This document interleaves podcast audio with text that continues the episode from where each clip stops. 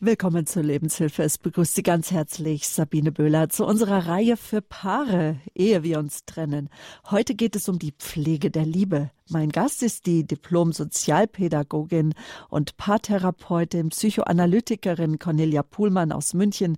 Sie ist mein Studiogast. Guten Morgen, willkommen. Schön, dass Sie da sind. Guten Morgen. Ich freue mich auch hier zu sein. Frau Pullmann, auf Ihrem Seminarflyer ist zu lesen, Sie laden regelmäßig zu Wochenendseminaren ein, nämlich für glückliche Paare und solche, die es wieder wären, werden wollen. Seit 1990, also seit fast 30 Jahren, veranstalten Sie Paarseminare mit großem Erfolg entwickelt und anfangs geleitet, haben Sie diese Seminare zusammen mit Ihrem Mann, aber er ist einem schweren Schicksal erlegen. Er hatte einen Ertrinkungsunfall, so sind Sie jetzt auf sich sozusagen alleine gestellt, auch in den Paarseminaren, aber eigene Erfahrung aus eigener Ehe und auch die Erfahrung aus Ihrer jahrzehntelangen Praxisarbeit können Sie mit einfließen lassen. Sie sind kassenärztlich anerkannte psychologische Psychoanalytikerin, Psychotherapeutin, Kinder- und Jugendlichen-Psychotherapeutin und auch noch tätig. Sie sagen, die größte Sehnsucht des Menschen ist es, geliebt zu werden und es erfüllt uns Menschen zutiefst zu lieben.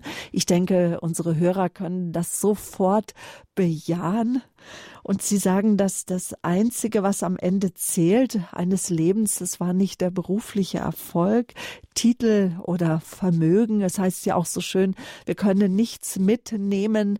Mit leeren Taschen kommen wir auf diese Welt und wir gehen auch wieder mit leeren Taschen. Also, Sie sagen, es geht in unserem Leben nur um die Liebe. Ja, wir wollen geliebt werden und wir wollen lieben. Und wo können wir das am schönsten erleben? Das ist in einer Paarbeziehung. Und äh, wir wissen ja, wie viele, ähm, wie, wie viele Menschen Sehnsucht haben und nicht umsonst leben die ganzen Partnervermittlungen sehr gut, insbesondere mittlerweile im Internet. Allerdings ist es ja nicht damit getan, den richtigen zu finden, sondern dass die Liebe lebendig bleibt. Und ähm, ja, dafür müssen wir was tun. Und alles, was uns äh, wichtig ist und was wir erhalten wollen, das pflegen wir. Nur merkwürdigerweise denken wir, dass das mit der Liebe von allein gehen sollte. Und naja, dem ist erfahrungsgemäß nicht so wir sind im Alltag ziemlich verplant und äh, da müssen wir uns schon kümmern, denn äh, letztendlich ist uns ja die Liebesbeziehung etwas sehr, sehr Wichtiges. Ja, und ähm, da gibt es ja, dann könnte man auch sagen, ja, Etappen, was auch eine Paarbeziehung betrifft. Und die Etappe, die wir alle kennen, die, das ist die Hochetappe, an die leider dann gerne mal dann auch die Erinnerung verblasst. Das ist das Verliebtsein. Vielleicht, dass wir auch die Hörer abholen, die schon verliebte Paare erlebt haben, Paarbeziehungen beobachten oder auch Menschen, die jetzt am Radio sind, die in einer Beziehung stehen, ehe wir uns trennen. Die Reihe hier bei Radio Horeb, in der Sie gleich auch anrufen können oder auch am Ende der Sendung steht Ihnen wieder unser Kompetenzteam zur Verfügung. Zu Gast ist die Paartherapeutin Cornelia Pullmann. Wir pflegen heute wir reden heute über das Thema die Liebe pflegen und wir pflegen damit auch die Liebe und die Beziehung. Was sind so die Etappen auf dem Weg zueinander, Frau Pohlmann? Ja, wir beginnen alle mit der Verliebtheit. Äh, die Verliebtheit ist am Anfang, da geht es um die Verschmelzung zu einer Einheit und am Anfang ist so die Sexualität im Vordergrund. Und naja, so eine Verliebtheit, die hält an so zwischen drei Wochen bis drei Jahre. Das ist sehr unterschiedlich. Und das gibt aber keinen Hinweis, ob die Beziehung nachher besonders gut ist, äh, je länger die Verliebtheit ist. Letztlich bleibt uns nicht erspart, dass dann eine, als zweites eine Enttäuschungsphase kommt und wir Erwartungen haben aneinander und klären müssen, ob das, was wir fantasiert haben in der Verliebtheitsphase, dass der andere jetzt was ganz Besonderes wäre und genau derjenige, den ich äh, mir immer gewünscht habe, so, sozusagen die eierlegende Wollmilchsau, da werde ich in der Regel enttäuscht und Erwartungen kommen auf. Und in dieser Phase ist es wichtig, erste Kompromisse zu finden und die unterschiedlichen Bedürfnisse von Nähe und Distanz äh, zu regulieren. In der Verliebtheit, in der Verschmelzung, da ist es ja oft so, dass einer dann mal früher auftaucht und denkt, ach, jetzt muss er doch mal wieder mit einem Freund oder einer Freundin was machen oder zum Sport gehen. Und das kann schon die ersten Konflikte in einer noch unstabilen Beziehung auf den Plan rufen. Die dritte Phase ist dann der Machtkampf. Und da ist das Thema, wer hat hier das Sagen? Ganz, ganz viele Paare bleiben in dem Machtkampf hängen.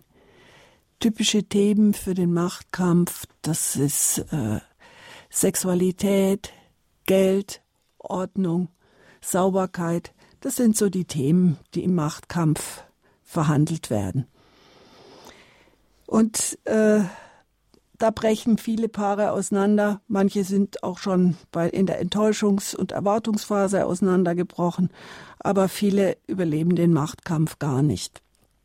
Und in der Situation kommen dann viele äh, auf mich zu. Und wenn sie sich doch nicht trennen wollen. Und da geht's dann eigentlich drum, weiterzugehen. Manche Paare sind aber auch schon weiter die nächsten Phasen ist, sind, ist dann die Konkurrenz. Da geht es um, wiederum um Nähe und Autonomie, ein Thema, was uns länger äh, begleitet. Also wer ist zum Beispiel in der Beziehung der, der für die Nähe sucht, sorgt und wer strebt nach Autonomie. Manchmal, das ist ja ein Konflikt, der, der in jedem Menschen ähm, drin ist. Jeder hat den Wunsch nach Nähe und nach Autonomie. Manchmal wird es in einer Paarbeziehung mhm. Verteilt auf zwei Personen. Wie, wie macht sich das konkret bemerkbar? Ja, der eine sagt doch, lass uns doch zu Hause sein und lass uns was gemütlich machen und der andere sagt, nee, ich will was erleben, ausgehen, Party oder verreisen. Ja, das ist, ist dann manchmal wird das auf zwei Personen verteilt, obwohl beide eigentlich auch den Wunsch haben. Da heißt das auch, einem ist es wichtiger, die Zweisamkeit zu pflegen. Für ihn ist die Zeit zu zweit eine ganz wichtige Zeit, auch als Sprache der Liebe. Und der andere sagt eher, nein, ich will was erleben und das zusammen mit dir. Und das ist für mich die Sprache der Liebe. Mhm. Gemeinsam was erleben, gemeinsam nach vorne schauen. Und beides ist richtig. Da ist äh, nicht das eine besser als das andere. Und ja, um die äh, sechs Etappen nochmal fertig zu machen, ist, äh, die nächste Phase wäre die Kooperation. Da geht es darum, dass ich mich mit dir und auch mit mir versöhne. Und die Stufe, die wir eigentlich auch nur augenblicksweise wirklich erreichen können, so richtig dauerhaft gelingt es wohl den wenigsten. Das ist die letzte Etappe, die Kollaboration die Akzeptanz und Freude an der Unterschiedlichkeit und der Anerkennung und die ganz tiefe Akzeptanz der Abhängigkeit voneinander. Ja, das ist schon eine ganz beachtliche Reise, die da ein paar Unternehmen kann, sollte und zu tiefem, dauerhaftem Glück äh, zu kommen. Und letztlich wünschen wir uns das ja alle, in Frieden Hand in Hand alt zu werden und immer noch die Freude aneinander zu haben, so ein Funkeln in den Augen, was bei manchen alten Paaren ja wirklich sichtbar ist. Und traurig ist es zu sehen, wenn man so sieht, wie einer hinter dem anderen her dackelt, ohne, äh, ja, so ziemlich traurig. Sie sind halt zusammen, aber es funkelt nichts mehr. Man engagiert sich, man hat Kompromisse geschlossen, die manchmal die nicht auf Liebe basieren. Wir sprechen ja heute über die Liebe.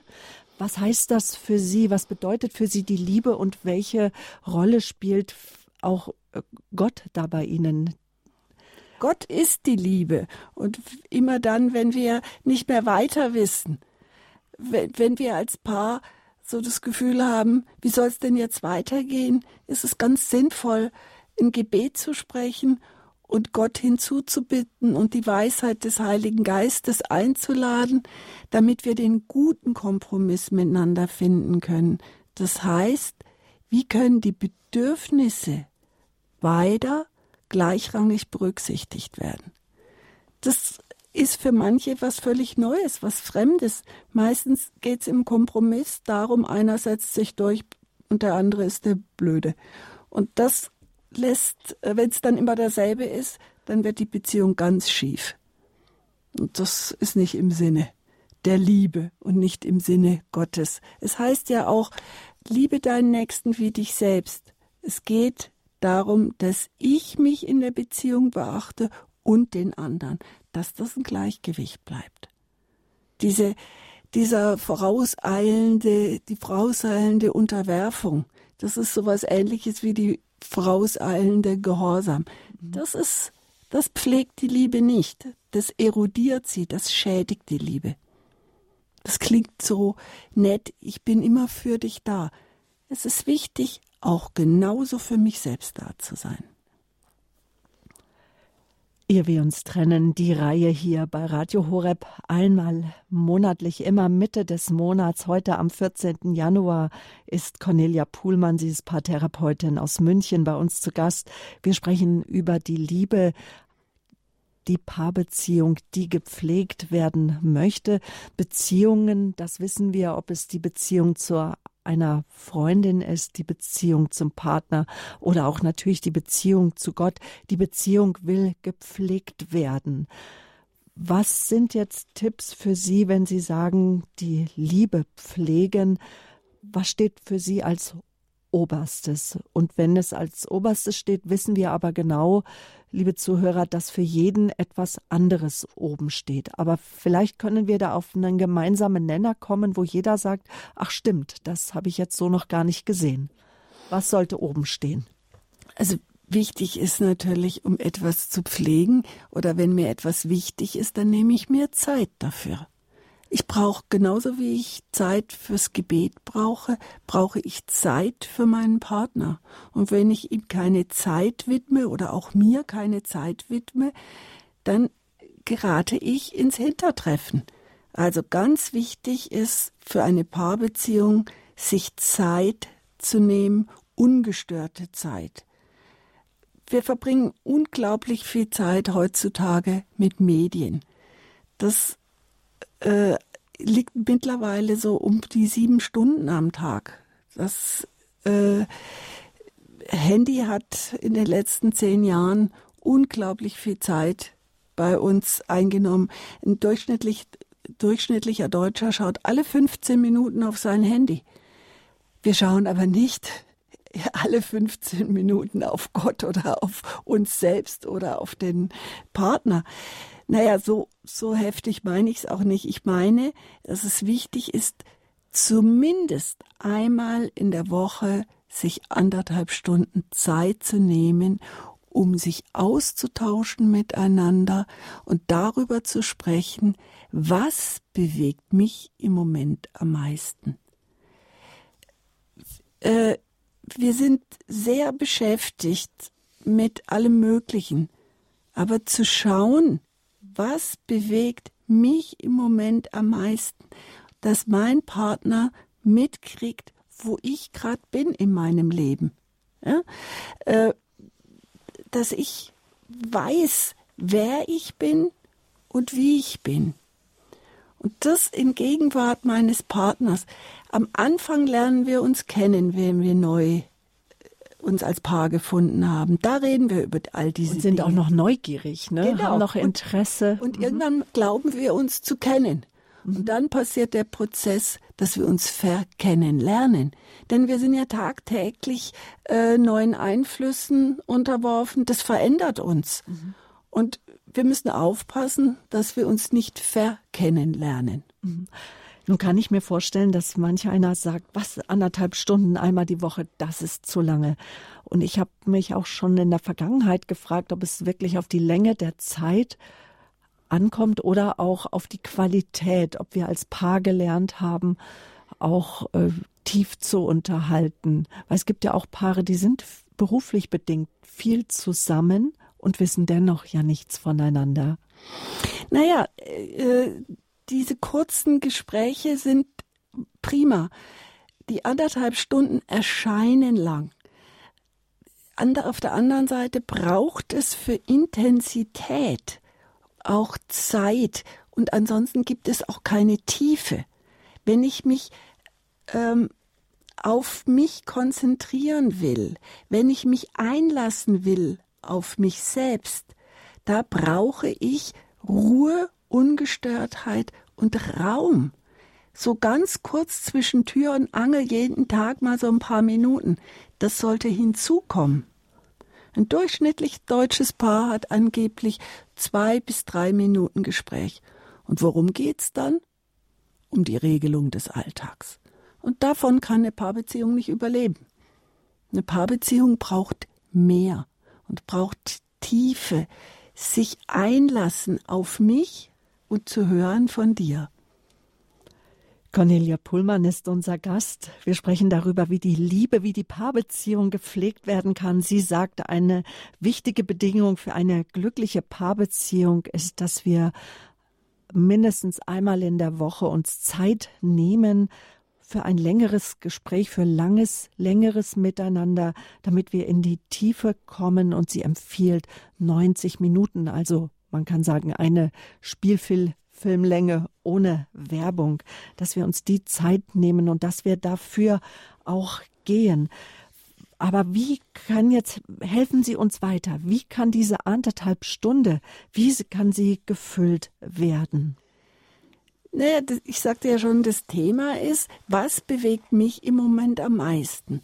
Und dabei ist es wichtig, dass ich von mir als ich spreche und nicht über et, über mich oder über etwas, sondern von mir spreche als ich. Dafür ist es wichtig, dass wir nicht per Mann sprechen, sondern wirklich und auch nicht per wir. Denn das ist ja oft ein, eine Manipulation. Wenn ich sage, wir wollen doch, dann gibt es dem anderen gar keinen Raum, mal darüber nachzudenken, mhm. was will ich? Will ich das? Wenn mein Partner wir sagt, da bin ich schon so richtig einkassiert. Mhm. Und es geht darum, dass ich meine Individualität in der Paarbeziehung nicht verliere. Das passiert oft. Und das ist sehr schade. Und das heißt aber auch, Frau Pohlmann, dass ich geschult bin und Übung darin habe, überhaupt zu erspüren, wie geht es mir überhaupt? Was möchte ich denn in diesem Moment? Was ist denn jetzt gerade in diesem Moment meine Ich-Botschaft, ohne dem anderen das Leben schwer zu machen und äh, dass das Gespräch erstmal mit Konfliktbotschaften sind. Du hast, du bist. Das sind ja keine Ich-Botschaften. Und ich bin der Ansicht, dass du ist ja auch keine Ich-Botschaft. Das ist eine verkappte. Ja? Ich erlebe dich so und so. Das heißt nicht, dass du so bist. Mhm. Das ist mein Erleben der Situation. Und da ist ja noch was anderes, dass wir oft meinen, wir wüssten, was die Wirklichkeit ist. Nee, ich habe nur meine Wirklichkeit, die bei mir wirkt. Ich, wenn wir beide die gleiche Situation erleben, dann empfinde ich die vielleicht als angenehm und mein Partner als nervig, zum Beispiel. Und äh, dann können wir natürlich wunderbar darüber streiten, wie das jetzt ist, ob es nervig oder angenehm war. Darum geht's nicht, sondern es geht darum, dass ich es so erlebe, wie ich es erlebe. Und dann kann ich mich mal fragen, wie ist es denn gekommen? Ah, was hat es mit meiner, mit meiner Lebenserfahrung zu tun, mit meinem Großwerden? Ja, das ist ja, äh, jeder wird in einer anderen Lebenssituation groß und das ist ja vor allen Dingen bei Paaren, die aus unterschiedlichen Kulturkreisen oder aus unterschiedlichen sozialen Kreisen kommen, eine Situation, wo das noch gravierender ist. Aber äh, zu, zu wissen, es gibt eine doppelte Wirklichkeit, nämlich meine und deine. Der Paul Watzlawick hat so schön gesagt, in Wirklichkeit ist die Realität ganz anders. Das klingt erstmal komisch, ja. aber wenn man sich das mal, wenn ich mir das mal genauer anschaue, dann sehe ich, ähm, dass da ganz viel Weisheit drin ist. Und miteinander sprechen, offen sprechen, das will tatsächlich gelernt sein. Das es, muss geübt werden. Gerade ja. in einer Paarbeziehung ist es tappt man ganz schnell in die Falle auch, dass man dem anderen auch so ins Wort reingrätscht und sagt, nein, so ist es überhaupt nicht. Und bumm ist dann schon der Konflikt da. Und das ist auch mit ein Grund, denke ich, warum sich manche Paare auch bemerken, wir haben uns gar nichts zu sagen, was länger über zehn Minuten, Viertelstunde ist, weil er oder sie versteht mich ja sowieso nicht. Oder, oder ich weiß schon, was du sagen willst. Hast du ja schon 25 Mal gesagt. Ich brauche gar nicht mehr zuhören. Das ist äh, ja und, und, und das beliebteste ist ja in den Vorwurfsduell zu geraten. Ja, genau in diesen Vorwurfsdschungel und der mit der eigenen Unzufriedenheit ja eigentlich eher zu tun hat. Ja, ein Vorwurf ist letztendlich eine Projektion meiner Vorstellung, wie du äh, äh, das willst von mir und ich will das so nicht. Mhm. Ja? Und letztlich geht es darum, den Vorwurf in den Wunsch zu übersetzen. Denn hinter jedem Vorwurf steht eigentlich ein Wunsch. Und es ist schon merkwürdig, dass uns eigentlich ganz leicht ein Vorwurf über die Lippen Aha. geht. Aber äh, zu sagen, was wir wollen, das scheint merkwürdig schwierig zu sein. Frau Puhlmann, der Mensch lernt am Modell. Sie sind heute mein Modell. Wir sprechen über die Liebe lernen, ehe wir uns trennen, mit der Psychoanalytikerin, Paartherapeutin, Diplom-Sozialpädagogin Cornelia Puhlmann. Frau Puhlmann, ich habe jetzt den einen, äh, einen Vorwurf und wie kann ich den in einen Wunsch äußern? Sie kennen äh, aus Ihren äh, langjährigen Paargesprächen so die typischen Vorwürfe. Sagen Sie uns, wie kann ich den in einen Wunsch? Äh, machen Sie ein Kurztraining mit uns. Na, ich meine ganz simpel, nie trägst du den Müll runter, statt zu sagen, bitte trag den Müll runter, ist doch ganz simpel. Es braucht auch nicht mal ein großes Bitte dabei zu sagen. Mein Mann sagt dann immer, du musst nicht immer bitte sagen und bedanken musst du dich auch nicht, weil das ist doch jetzt selbstverständlich. Aber es ist kein Schaden. Ja, es, ist, es ist eine Achtung äh, und eine Höflichkeit. Warum sollte die in der Paarbeziehung äh, nicht, genau. äh, nicht auch da sein? Ja? und dann und die Gedanken wegschieben, immer muss ich es dir sagen. Ne? Ja. Weil das ist äh, ja schon ja. wieder, dass wir murren in Gedanken. Ja. Und, und das, das, ist auch Disziplin, ne? Naja, ich meine, sowas, wenn ich, äh, wenn ich merke, da habe ich ein, äh, es nervt mich, dass ich es dir immer wieder sagen muss, dann könnte ich das zum Beispiel in meinem wöchentlichen Gespräch sagen. Was passiert denn mit mir, dass ich mich mal äh, hinterfrage, dass ich das lästig finde, dich immer wieder um dieselben Dinge bitten zu müssen? Was, was finde ich, wie geht's mir? Fühle ich mich da zur Mama? Äh, gemacht, dass du dich, dass ich dir erlaube oder dass du dir erlaubst, in meiner Gegenwart ähm, dich hängen zu lassen und zum Kind zu werden. Und ja, du kannst dir ja dann auch mal Gedanken machen, wie, wieso ist es dir nicht wichtig? Ich kann mir auch Gedanken machen. Wieso ist mir zum Beispiel, um mal wieder im blöden Beispiel Müll zu bleiben, äh, nicht wichtig, dass der Müll runtergetragen wird? Und warum brauche ich dafür eine Auf und Aufforderung. Und Nur mal um so ganz ja. so eine Banalität ja. aus jedem und, Alltag zu nehmen. Und in der Verliebtheitsphase oder auch wenn Paare umeinander werben, geht es ja auch darum, äh, sagt man ja oft, dass ein Liebeszeichen ist, er liest mir jeden Wunsch von den Lippen ab, ich brauche gar nichts mehr zu sagen. Und dann natürlich, wenn wir in die Vorwurfphase kommt, kommen, heißt es dann irgendwann, immer muss ich dir alles sagen. Ich möchte ja eigentlich, dass du es mir von den Augen und von den Lippen abliest, aber das ist ja eine Überforderung. Ja, das ist Säuglingshaltung.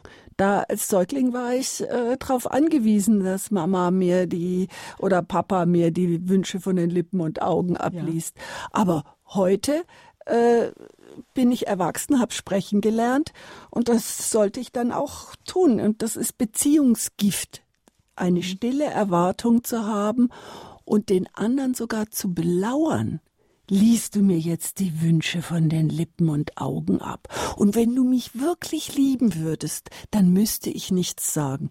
Das ist wirklich Schmonzette. das ist Kitsch.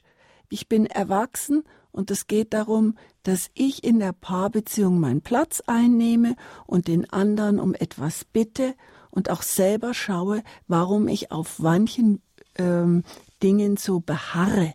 Was das aus meiner Geschichte, wie ich das verstehen kann, dass ich äh, bestimmte Sachen unbedingt will von meinem Partner und da nicht nachgebe und immer vorwurfsvoll bleibe und ihn immer belauere.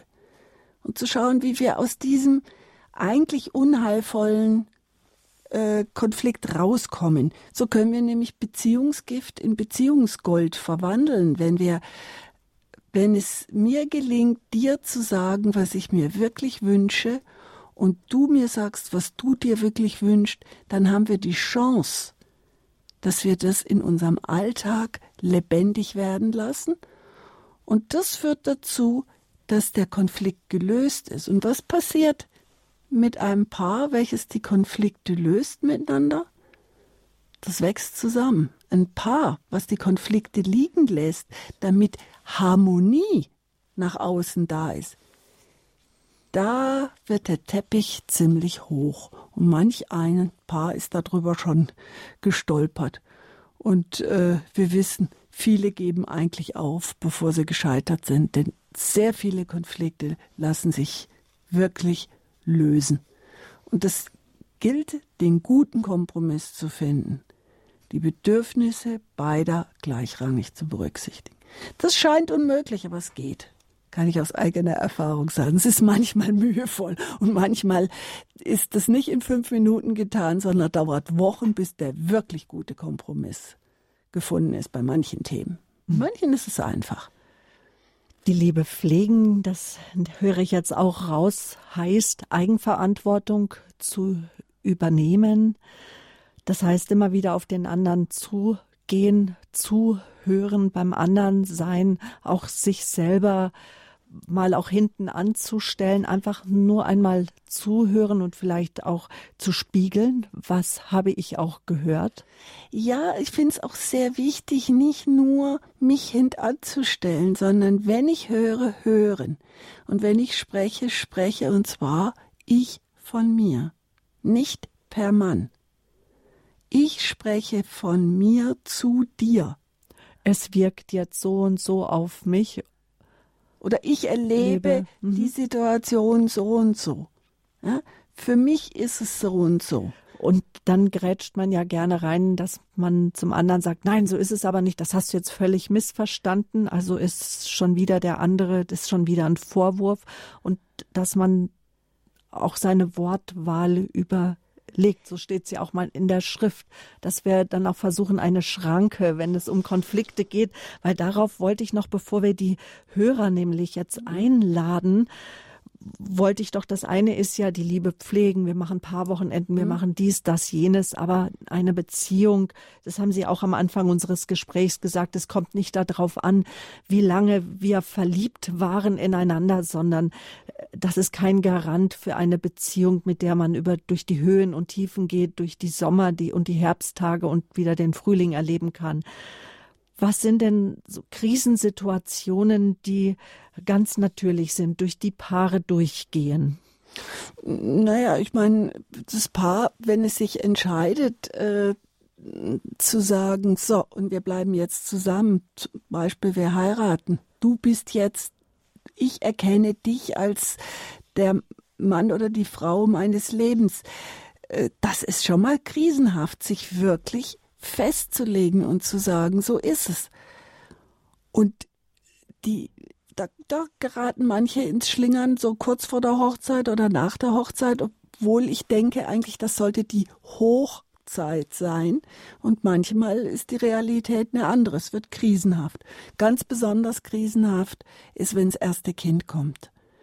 Das wirbelt die Zweiheit äh, sprengt es und aus der Zweiheit muss dann eine Dreiheit werden, eine Triade und das ist nicht so einfach.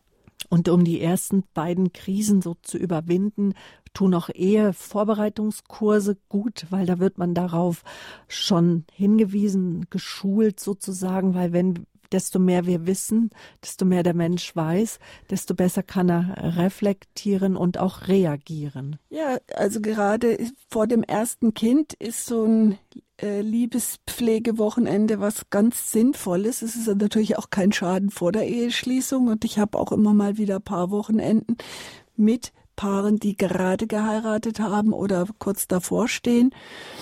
Äh, aber vor dem ersten Kind ist es ganz wichtig und wenn die Kinder klein sind, wieder zurückzufinden von der Rolle als Eltern, die am Anfang ja erstmal, beim Säugling steht es im Vordergrund, aber dann auch wieder zurückzufinden zur Zweierbeziehung neben der Elternbeziehung. Das ist, passiert ja auch oft, dass die Paarbeziehung vor lauter Elternsein verloren geht und das als Liebe bezeichnet wird. Ja, zum Kind schon, aber es gibt auch noch den Partner. Mhm. Das ist auch ein äh, erfahrener Satz von Paartherapeuten, die sagen, äh, Partnerschaft geht vor Elternschaft, weil es war vorher Paare, die Paarbeziehung war vor der ja. Elternschaft da. Und, und Paare, die sich gut verstehen, die einvernehmen, die zwar vielleicht nicht immer einer Meinung sind, aber gelernt haben, mit Konflikten umzugehen, haben auch gute Ressourcen, ein Kind durchs Leben zu begleiten. Vor allen Dingen, wenn es dann auch Schwierigkeiten mhm. gibt mit den Kindern. Mhm. Es gibt natürlich noch weitere Krisen.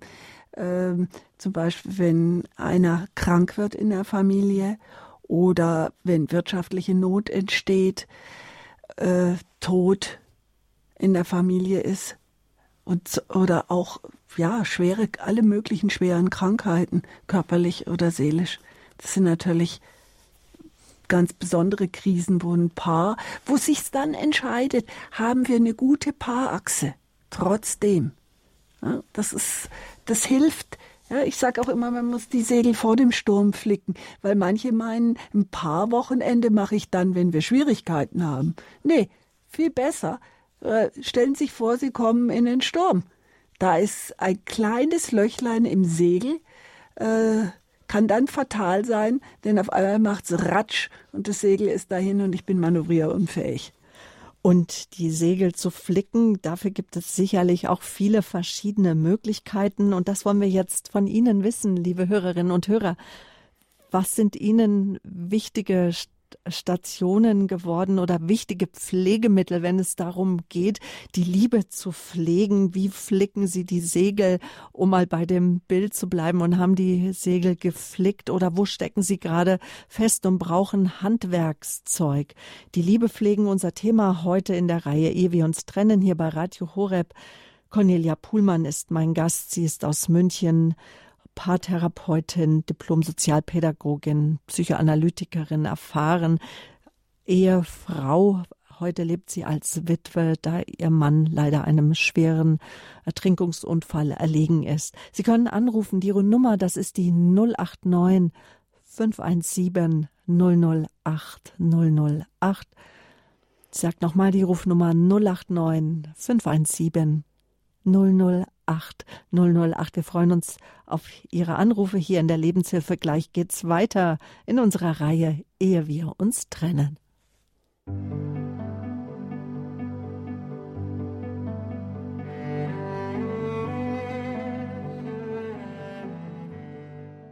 Alles, was seine Schönheit und was auch einen den Wert lange behalten soll, das will gepflegt werden. Auch die Liebe, die partnerschaftliche Liebe, die Ehe, sie will gepflegt werden. Darüber sprechen wir hier in der Lebenshilfe bei Radio Horeb. Und wir haben uns gefragt, ja, was ist sie uns wert, die Beziehung?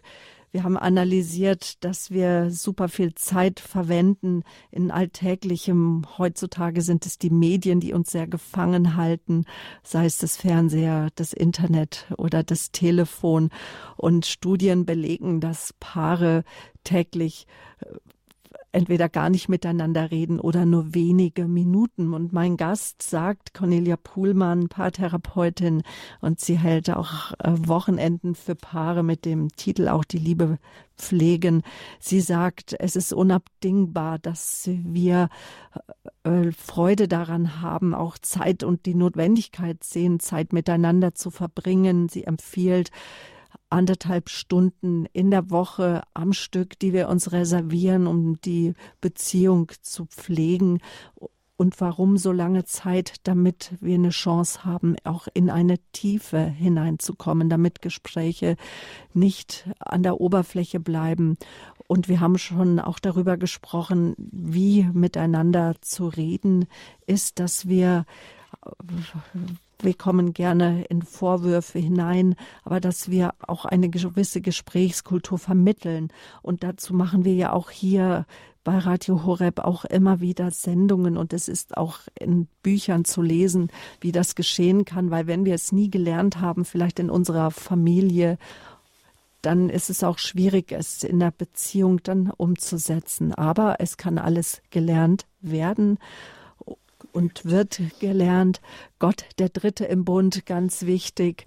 So, und dann haben wir, und ganz wichtig jetzt hier in unserer Sendung im Gespräch mit Frau Pohlmann sind Sie, liebe Hörerinnen und Hörer, und wir haben Sie eingeladen anzurufen. Ich sage nochmal die Hörertelefonnummer 089 517 008 008. Frau Pecher hat uns angerufen. Sie darf ich jetzt herzlich begrüßen. Guten Morgen. Ja, guten Morgen. Frau Pecher, wir hören Sie. Frau Puhlmann ist auch ganz Ohr. Ja, okay. Also in meiner Beziehung, wir sind knapp vier Jahre zusammen, ist immer der Rückzug da meines Partners. Also er macht Rückzug wegen Wanderungen, Kletter, Klettertouren. Ähm, kaum ist man mal zusammen, dann nach einer Woche Urlaub geht er wieder auf Rückzug. Mhm. Und jetzt Jetzt ist ja so die Frage erstens, was es mit Ihnen macht und äh, was, welche Frage Sie jetzt auch konkret an Frau Pohlmann haben. Also es verletzt mich immer, mhm. wenn er, auch, äh, wenn er mhm. sich zurückzieht. Mhm. Kaum mhm. ist Nähe da, eine Verschmelzung da und wir lieben uns beide. Wir sind wie Yin und Yang. Aber kaum, also wir sind Seelenverwandte, wir sind uns ganz arg ähnlich, also wir sind identisch, und wir passen wie aufs i-Tüpfelchen genau zusammen, aber kaum ist Nähe da, geht er wieder. Mhm. Ähm, wenn ich das so höre, wenn Sie sagen, Sie verschmelzen, Sie sind passen, sind wie Yin und Yang, Sie passen wie das i-Tüpfelchen. Ähm, und ich glaube, Sie könnten noch mehr Nähe vertragen, ja. wie ich das höre. Ja, äh, ich bin ein ganz arger, emotionaler, authentischer ähm, Mensch, der ganz viel Nähe braucht, aber auch äh, die lange Leine. Also ich habe ganz großen Freundeskreis und ich brauche das, aber ich brauche auch einen ja. Hafen wie jeder. Ja, und Ihr Mann scheint die Einsamkeit auch zu brauchen bei seinen Wanderungen und Klettertouren. Nur, Brauche ich auch. Nur Brauch bei sich. Auch. Brauchen Sie auch, aber wohl anders. Ja.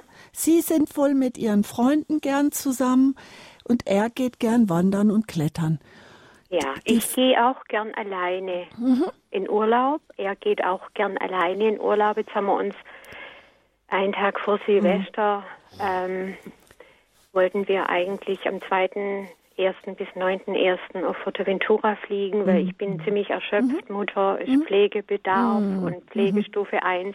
Mhm. Und ich selber äh, bin auch sehr erschöpft durch mhm. andere Dinge. Ja. Frau Pech, aber vielleicht, dass wir zum Punkt kommen, weil ja. wir haben noch Hörer in der Leitung. Ich bin jetzt der Anwalt ist, der Hörer. Ist, was ist Ihre Frage? Genau, bitte? was ist die, das Problem der Rückzug Ihres Mannes? Also ich habe mich von ihm getrennt und zwar habe ich am einen Tag vor Silvester gesagt, wenn er alleine in Urlaub fliegt, weil es kam wieder zum Streit.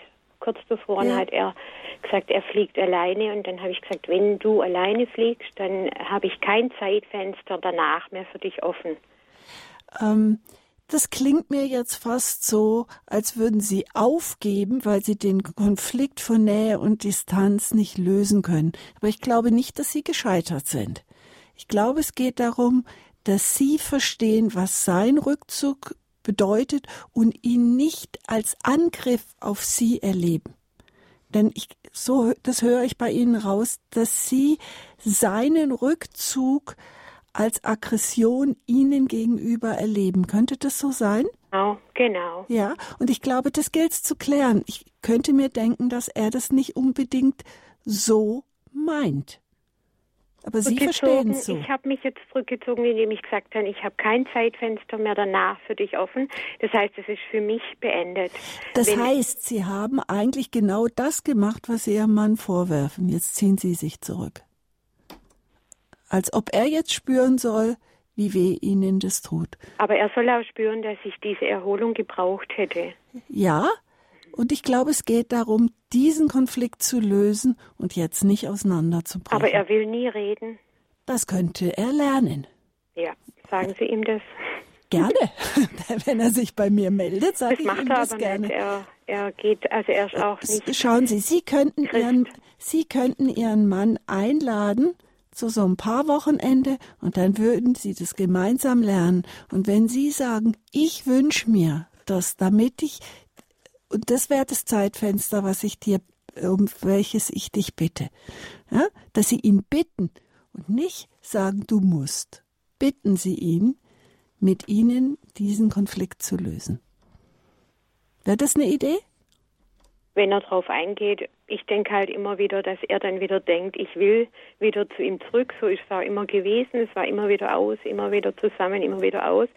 Das heißt, er denkt jetzt auch wieder, die wird schon wieder kommen. Die Sie scheinen zu wissen, was er denkt. Ja.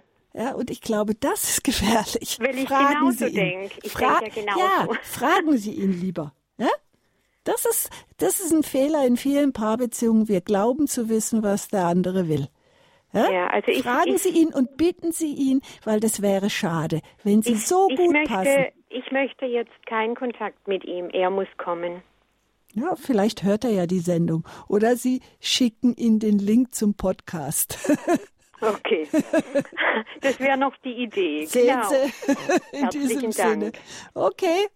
Danke Vielen für Dank. Ihre Frage, Frau Pecher. Sie. Alles Gute für Sie auch, Ja. für Sie beide. Ja, danke schön. Wiederhören. Wiederhören. Gottes Kraft und Segen. Und wir werden auf jeden Fall Sie mit ins Gebet nehmen, dass Gottes Wille geschehen möge und dass die Liebe siegt und dass Sie Wege der Liebe finden, die Liebessprache aufeinander zuzugehen, zu hören, auszusprechen. Dankeschön für Ihren Anruf. Alles Gute für Sie, Kraft und Segen. Frau Brigitte Ibeler, ich hoffe, ich habe Ihren Namen richtig Aha. ausgesprochen, darf ich jetzt herzlich begrüßen. Guten Morgen. Guten Morgen. Guten Morgen. Ja, grüß Gott, Frau Pullmann. Grüß Gott, Frau Ebeling. Ich lebe seit fast 30 Jahren mit meinem Mann in der zweiten Ehe und nach der Verliebtheitsphase kamen oft schwere Konflikte, auch bis heute noch. Leider bin ich in der schwächeren Position, so fühle ich mich jedenfalls, wegen meiner seelischen Erkrankung, die seit Jahren in mir steckt und nicht geheilt werden kann. Und in meiner Beziehung, meine Beziehung war mir immer so unglaublich wichtig und ich sehnte mich so sehr nach Nähe, habe sie auch jahrelang bekommen, äh, aber dann, äh, ich habe ihn geheiratet mit drei Kindern, habe sehr viel äh, Herzblut in diese Be Kinder reingehängt und habe das gerne gemacht. Äh, aber jetzt fühle ich mich so oft sehr einsam und so erkaltet in dieser Beziehung. Äh, mir geht's wie dieser Frau im Vorgespräch. Sie ist auch, äh, er redet nicht viel und ich sage oft zu ihm, möchtest du nicht ein bisschen mehr mit mir sprechen? Ich würde mir das so wünschen. Und dann sagt er einfach immer, ja, was soll ich denn immer mit dir reden? Was gibt es denn noch so vieles zu reden? Ja, äh, das ist halt einfach für mich äh, sehr schwierig. Und jetzt gehen wir seit ein paar Mal in paartherapeutische Gespräche. Ich bin schon dankbar, äh, dass er überhaupt mitgeht. Oh ja. Mhm. Äh, äh, ja, und ich war ja auch lange Zeit in der Tagesklinik und bin nicht gesund dort wieder entlassen worden. Ich leide sehr unter Depressionen und Angstzuständen. Die haben sich eher verschlimmert.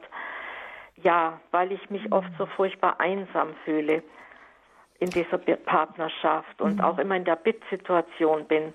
Äh, Sie reden von Macht. Äh, Diese Machtverhältnisse, die haben sich eben verstärkt. Also mein Mann hat dieses, äh, er ist von Haus aus sehr, wie würde ich sagen, sehr sparsam, es grenzt fast an Geiz. Und er hat das große Geld und ich eben nicht. Da bin ich immer in dieser Abhängigkeits, äh, in diesem Abhängigkeitsverhältnis. Ja, indem sie sich auch fühlen. Äh, ich denke, es geht darum, dass sie ähm, äh, wenn Sie sagen, er redet nicht mit Ihnen oder er sagt, ich weiß gar nicht, was ich reden soll, da Sie, gehen Sie in die Position des Opfers und er wird zum Täter, nämlich indem er Ihnen vorenthält, was Sie meinen unbedingt zu brauchen. Bitten Sie Ihren Mann mal, sich zu Ihnen zu setzen und Sie erzählen mal darüber, was Ihnen im Leben Freude macht was auch trotz der, ihrer Depression und ihrer Angst sie auch nährt. Ich kann mir denken, dass es für ihren Mann schwer ist, immer wieder von ihren Depressionen und ihrer Angst zu hören. Ähm, und dass er sagt, ich kann, da, ich kann das nicht mehr, nicht noch mehr geben. Ich brauche auch etwas. Und wenn Sie sagen, ich brauche von meinem Mann Gespräch, zu gucken, wie geben Sie Ihrem Mann auch Gespräch? Wie sprechen Sie von sich über sich neben Ihrer Angst und Depression? Die sollten Sie nicht aussparen, aber es gibt auch noch was anderes daneben. Ja, ja. ja wenn Sie, ich sag, stellen Sie sich vor, jemand ist mit Ihnen und erzählt immer nur Schweres. Ja, das stimmt. Da haben ja. Sie keine Kraft mehr. Da mhm. entzieht er sich verständlicherweise. Ja, ja. Und zu gucken, wenn Sie in Kontakt gehen und er da bleibt, fängt er vielleicht auch an, über sich zu sprechen und dass Sie ihm gut zuhören, was er zu sagen hat, was ihn wirklich bewegt. Fragen ihn, Sie ihn mal, was ihn bewegt. Das könnte gut sein, dass er sagt, ich bin hilflos geworden. Das Jahren. äußert er ja auch. Ja. Also er sagt schon, gerade ich war ja monatelang in der Tagesklinik und habe immer wieder diesen Kampf, da, dort zu überleben, das, aus dieser schrecklichen Erkrankung rauszufinden. Ja. Das dauert. Das ist mit ein paar Monaten nicht getan.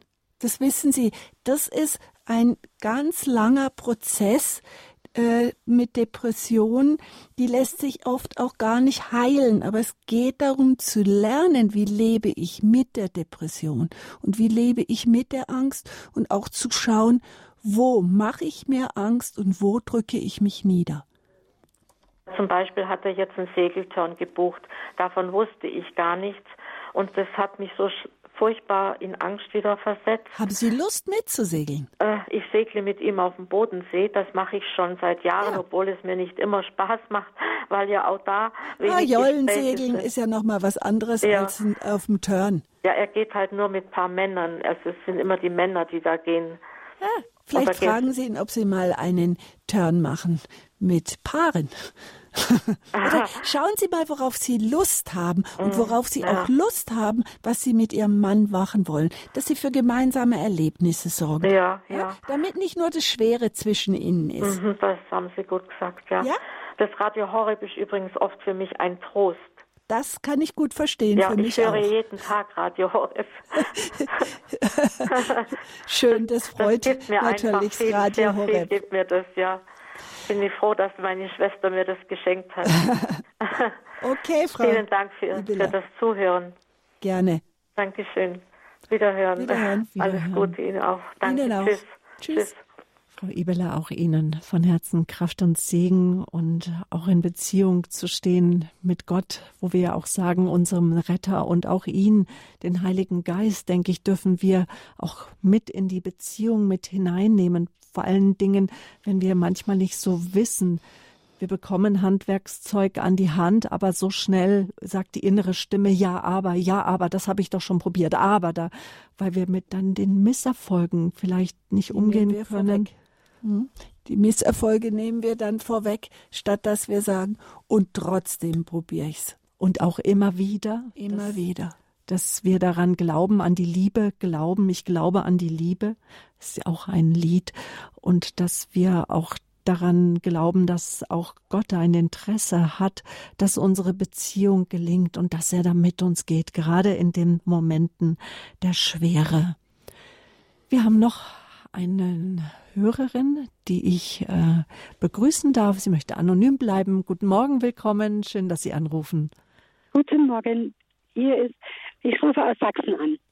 Und zwar als Vorspann, sage ich mal, ich bin, war verheiratet, 26 Jahre, war aber dann in Trennung und bin geschieden, aber ich habe das Problem, dass wir haben sieben Kinder und unser Jüngster ist mit Down-Syndrom und er leidet so sehr, dass er praktisch auch Suizidgedanken hat und das geht über lange Zeit und dass er Gewalt erlebt hat von seinem Bruder und von dem Papa gegenüber der Mutter und das dann auch per, per Facebook überall weiter schreibt und also jedenfalls, äh, ich sage mir und da habe ich gesagt, ja, unserem ältesten Sohn, du musst unbedingt, die Sache muss geheilt werden. Der Junge muss erleben, dass die Vergebung da ist. Und da frage ich einfach an, ich habe mich jetzt, ich mache, also ich bin jemand, der viel Gespräch braucht und im Gespräch oft auch ihren Weg findet und auch immer wieder Hilfe und Gespräch suche. Nun ist es so, dass äh, naja, dass eben in der Familie das so ist. Zum Beispiel die Tochter ähm, hat jetzt den Papa zum Geburtstag eingeladen. Ich wollte gar nicht unbedingt mit hinfahren, also sie haben das nicht gesagt. Und nun frage ich jetzt, also ich habe halt vorgeschlagen schon meinem Mann, also meinem geschiedenen Mann, dass, dass trotz, trotz der Geschiedensein eine eine Gesprächstherapie notwendig ist, einfach der Kinder schon wegen der Kinder wegen, weil er hat äh, eine feste Überzeugung, die ein festes Bild von mir. Ähm, in meiner, in meinen Voreltern, meine Urgroßmutter, da war Inzest gewesen. Mhm. Und ich trage ihren Vornamen. Und ich bin mal auf den, auf den Spuren, auf ihren Spuren gelaufen und habe mir gedacht, ja, wie mag es ihr gegangen sein?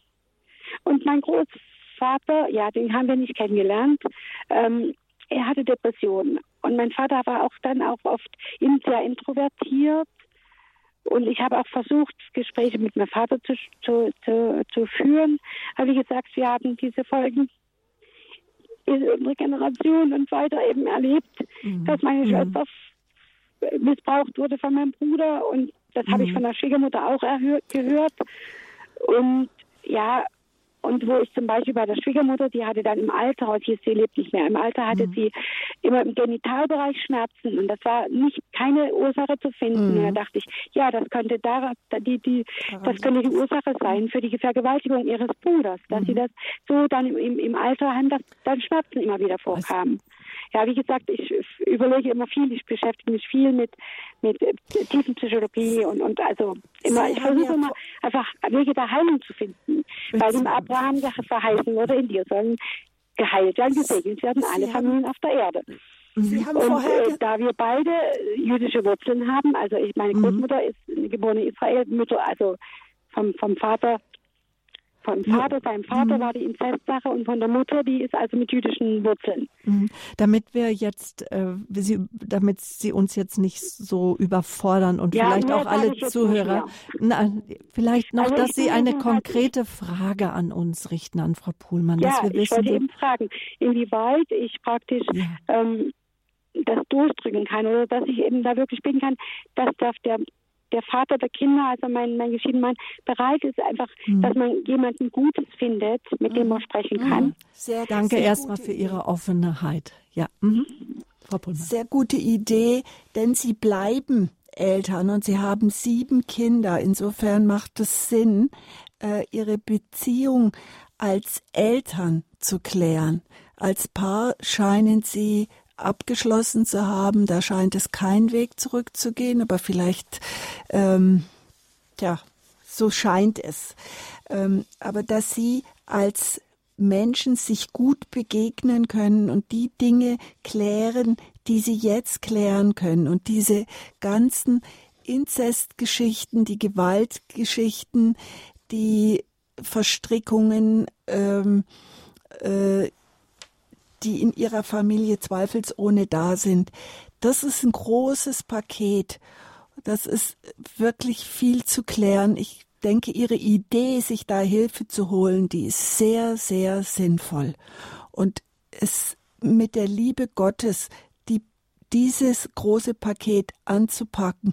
Und wenn Sie sich für sich einsetzen, tut Gott seins dazu, da ist selbst so ein großes Paket lösbar. Gehen Sie es ja. an. Ja, danke. Ich sage nur mal das Wort hier, was ich gut finde. Wenn eines Menschen Wege Gott wohlgefallen wird, auch mit seinen Feinden Frieden schließen. Ja. Und es ist eigentlich furchtbar, wenn der Ehemann zum Feind wird. Genau. Das ist das, schrecklich. Und wenn Sie das ändern wollen, dann bitten Sie Gott um Unterstützung und dann gehen Sie es an. Das ist eine sehr gute Idee. Suchen Sie da ich, ich, einen guten Familientherapeuten. Ja, ich freue mich sehr, dass Sie zu Anfang gesagt haben, Beziehung als Eltern klären. Da habe ich einen Punkt, den ich meinem Mann praktisch mal versuche, schriftlich klarzulegen, dass er auch bereit ist. Er war nämlich bei einer Psychotherapeuten und der hat nur die Seite des Mannes gesehen und hat dann ihm gesagt, ja, deine, ihre Ehe können Sie praktisch annullieren die, ihre Frau hat sie angelogen und er schiebt die Schuld praktisch nur auf, die, auf, dem, auf seine Frau und ist davon frei, damit er dann tun und lassen kann, was er will. Jedenfalls, eben, ja, und das ist paradox. Und da habe ich diesen Arzt angerufen und dachte, ja, er weiß ja nicht mehr, er würde Geld verlangen. Das habe ich nicht. Um, ein neue, einfach, um einfach eine Klärung.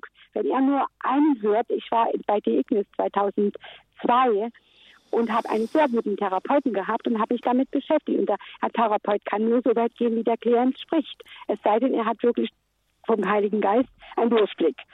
Ähm, ja, und mhm. äh, da habe ich gesagt, und dann sagte er, er lässt, er lässt das aber so der Kinder wegen. Also das ist so paradox, das war für mich wie, wir waren auch 97 zu einem Eheseminar, einen sehr guten, aber für mich war das wie so eine Atombombe. Wir waren vorher von einer, von einer Gemeindefreizeit gefahren, danach, jedenfalls, ich konnte da nicht schlafen dort. Und dann wird immer gesagt, mhm. wenn die Elisabeth nicht schlafen kann, die ist dann manisch, weil ich bin, ich bin leidenschaftlicher Mensch. Was ich mache, mhm. das mache ich leidenschaftlich. Vielleicht, äh, wir, wir, wir, wir merken, dass da einfach ganz viel Gesprächsbedarf bei Ihnen auch noch da ist. Und es fällt mir jetzt auch ganz schwer, äh, die Zeit geht einfach dahin, unsere Sendezeit, wir kommen ans Ende. Aber für Sie und auch für alle anderen Hörer, es gibt jetzt die Möglichkeit, noch mit Frau Puhlmann und mit dem Kompetenzteam von Ehe wir uns trennen ins Gespräch zu kommen. Gleich sofort im Anschluss der Sendung sind die Leitungen freigeschaltet und es tut einfach gut wie auch eine Hörerin vorhin ja auch schon gesagt hat, es tut einfach gut, darüber zu sprechen, sich selber sprechen zu hören.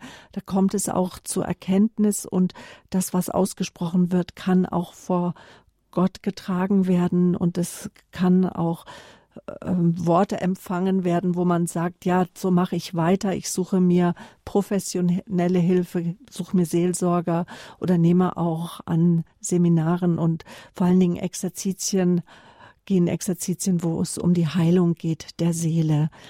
Vielleicht, dass wir so an dieser Stelle erstmal stehen lassen, Frau Pohlmann. Ja, also ich denke, Sie, Sie könnten sich ja äh, im Anschluss nochmal melden, wenn Sie da Bedarf haben. Und äh, es gibt ja die, die Möglichkeit anzurufen. Danke, unter welcher Nummer? Die Nummer, das dürfen sich auch alle anderen Hörer jetzt aufschreiben. Das ist die Hörertelefonnummer, die Sie auch schon gewählt haben. Die ja, 089 517 008 008 und die Kontaktinformationen von meinem Gast, Frau Pohlmann, meinem heutigen Gast in der Lebenshilfe, sind auch hinterlegt beim Radio Horeb Hörerservice. Auch wenn Sie sagen, liebe Zuhörer, ich möchte ein Paarseminar mitmachen, die Liebe pflegen, ein Wochenende für glückliche Paare oder solche, die es wieder werden wollen. Informationen bekommen Sie beim Radio Horeb Hörerservice und der hat die Nummer 08328 921 110. Das war jetzt die Rufnummer vom Hörerservice, wo Sie Informationen zur Sendung bekommen. Uns bleibt jetzt Ihnen von Herzen, Ihnen und Ihren Kindern Gottes Kraft und Segen zu wünschen, dass Sie spüren, dass der Geist Gottes mit Ihnen geht. Dankeschön für Ihren Anruf. Behüt Sie Gott. Möchten Sie noch ein abschließendes Wort zur Hörerin sagen oder wir ziehen auch was auch reinpassen würde in unser Resümee. Sich verlieben heißt ja die Übereinstimmung zu. Ja, vielleicht, dass ich äh, nochmal sage, wenn Sie sagen, dass äh, es um Schuld geht, dass einer den anderen beschuldigt, das ist sehr häufig äh, der Fall, dass wir nach Schuld suchen, statt sehr häufig geht es gar nicht um Schuld, sondern es geht darum, die Verantwortung zu übernehmen für die Dinge, wie sie sind. Und das tun sie ja, indem sie sagen, sie möchten gerne professionelle Hilfe in Anspruch nehmen. Damit übernehmen sie die Verantwortung und kommen aus diesem Schuldkarussell raus. Das ist eine sehr gute Idee. Und das gilt, Weg. denke ich, auch für alle Paare, die sagen, wir kommen aus einer gewissen Spirale, aus einem Hamsterrad in der Beziehung nicht raus. Einfach Hilfe von außen kann oft sehr hilfreich sein und zu einem Perspektiven- und Richtungswechsel verhelfen und auch aus dem Rad aus, rauszuspringen. Dazu sind wir immer eingeladen. Zum Abschluss. Sich verlieben heißt ja, die Übereinstimmung zu lieben, ja, und die Liebe und lieben heißt, sich in die Unterschiede zu verlieben. Aber das wird manchmal doch zum Stolperstein. Lassen Sie uns noch mal ein Resümee ziehen, worum es geht, wenn wir davon sprechen, die Liebe will gepflegt sein. Ja, es geht darum, dass wir Verantwortung für unsere Paarbeziehung übernehmen, dass wir Konflikte klären und dass wir uns in Liebe begegnen. Und das heißt nicht nur, dass wir über Konflikte oder über das sprechen. Ganz im Gegenteil. Es ist so wichtig, dass wir über das Nährende, das Verbindende und das Schöne in der Beziehung genauso sprechen. Warum eigentlich nur sagen, was nicht läuft? Wir könnten uns doch mal richtig Zeit nehmen und uns sagen, was so wunderbar funktioniert und was wir so schätzen aneinander. Ja, das ist was ganz Zentrales beim Pflegen der Liebe. Jeder Mensch lebt davon, dass er gelobt und anerkannt wird. Also ich bedanke mich bei Ihnen, liebe Hörerinnen und Hörer, ganz herzlich fürs Zuhören, fürs Dabeisein, für Ihre Geduld auch mit uns, mit Radio Horeb. Ich glaube, wir hatten zwischendurch einen Sendeausfall. Dafür möchte ich mich auch entschuldigen. Und es ist ja auch ein Sprichwort. Loben zieht nach oben und danken hilft vor Wanken. Dass man sich auch immer mal Gedanken macht, wofür danken wir dem Partner, Wofür können wir danken in der Beziehung? Das war die Lebenshilfe, ehe wir uns trennen, die Liebe pflegen. Mein Gast, die Sozialdiplom-Pädagogin, Psychoanalytikerin, erfahrene Paartherapeutin Cornelia Puhlmann aus München, tätig in einer kassenärztlichen Praxis. Und sie steht uns, ich bedanke mich jetzt erstmal, Frau Pullmann, dass Sie hier unser Gast waren, dass Sie uns die Zeit zur Verfügung stellen und dass Sie jetzt auch noch für die Hörer da sind, zusammen mit dem Kompetenzteam.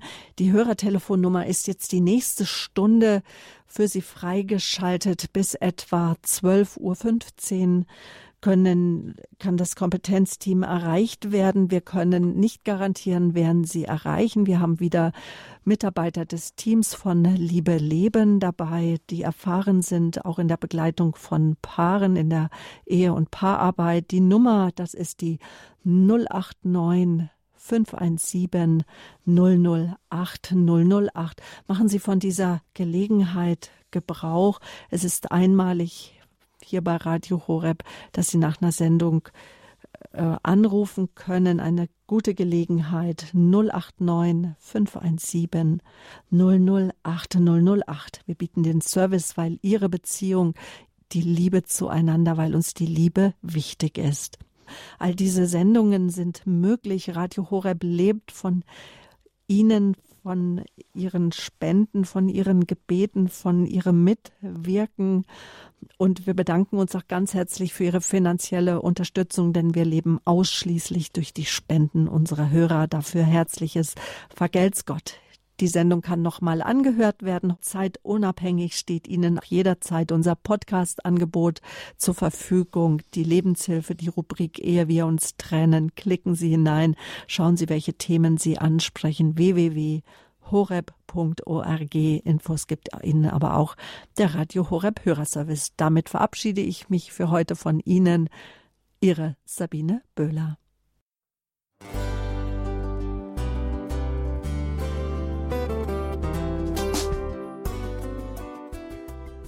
Liebe Zuhörerinnen und Zuhörer, vielen Dank, dass Sie unser CD- und Podcast-Angebot in Anspruch nehmen. Wir freuen uns, dass unsere Sendungen auf diese Weise verbreitet werden. Dieser Dienst ist für Sie kostenlos. Für uns ist er allerdings mit einem nicht unerheblichen finanziellen Aufwand verbunden. Deshalb sind wir für jede Spende dankbar. Alle Bankverbindungen unserer Spendenkontos können Sie über unsere Homepage horeb.org unter dem Menüpunkt Spenden einsehen. Dort besteht auch die Möglichkeit, online zu spenden natürlich nach den neuesten Sicherheitsstandards. Sie können diese Informationen auch bei unserem Hörerservice unter der Telefonnummer 08328 921 110 erfragen. Ich wiederhole die Rufnummer 08328 921 110. Vergelt's Gott für Ihre Unterstützung. Ihr Pfarrer Kocher.